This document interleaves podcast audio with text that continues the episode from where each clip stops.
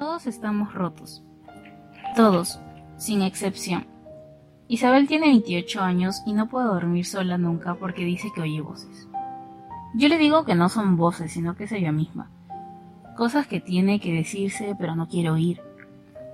Isabel le tiene miedo a la soledad, a resbalarse una mañana en la ducha y quedarse ahí tirada mientras el agua no para de mojarla, a permanecer inmóvil, desnuda, entregada a la caída sin ningún asomo de dignidad, a que pasen días antes de que alguien comience a buscarla, y si para ese entonces no ha muerto, el agua helada siga corriendo sobre ella.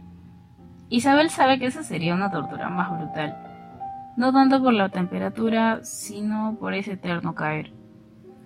Yo le digo que a lo que le teme es al silencio, a las palabras no pronunciadas, a lo invisible, a lo ilegible, a lo intraducible. En el silencio no están escritos nuestros miedos. Están escritas las verdades que no queremos ver porque sentimos que no las merecemos, porque son verdades que nos hacen grandes y no queremos crecer, porque da susto aceptar que somos infinitos y que todo lo podemos. Betty tiene ataques de pánico cuando cruza las calles.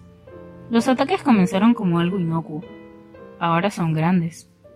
Tiene que pedirle a extraños que le ayuden a cruzar la calle. Tiene que tomar las manos sudorosas de esos extraños y estrecharlas con fuerza, cerrar los ojos y dejarse llevar. Repite, todo va a estar bien, todo va a estar bien, todo va a estar bien, solamente para poder llegar de un lado al otro. No sabe por qué. Cuando mira los carros pasar por las avenidas, solo piensa en morir aplastada por una de esas máquinas de demolición. Mm, yo también estoy rota. Pienso mucho antes de dormir. Habito por largas temporadas espacios liminales. Tengo muchos más miedos de los que estoy dispuesta a admitir. Me duelen las rodillas, los pies, la espalda. Sobre todo me duele la espalda. La verdad es que todos estamos hechos de fronteras.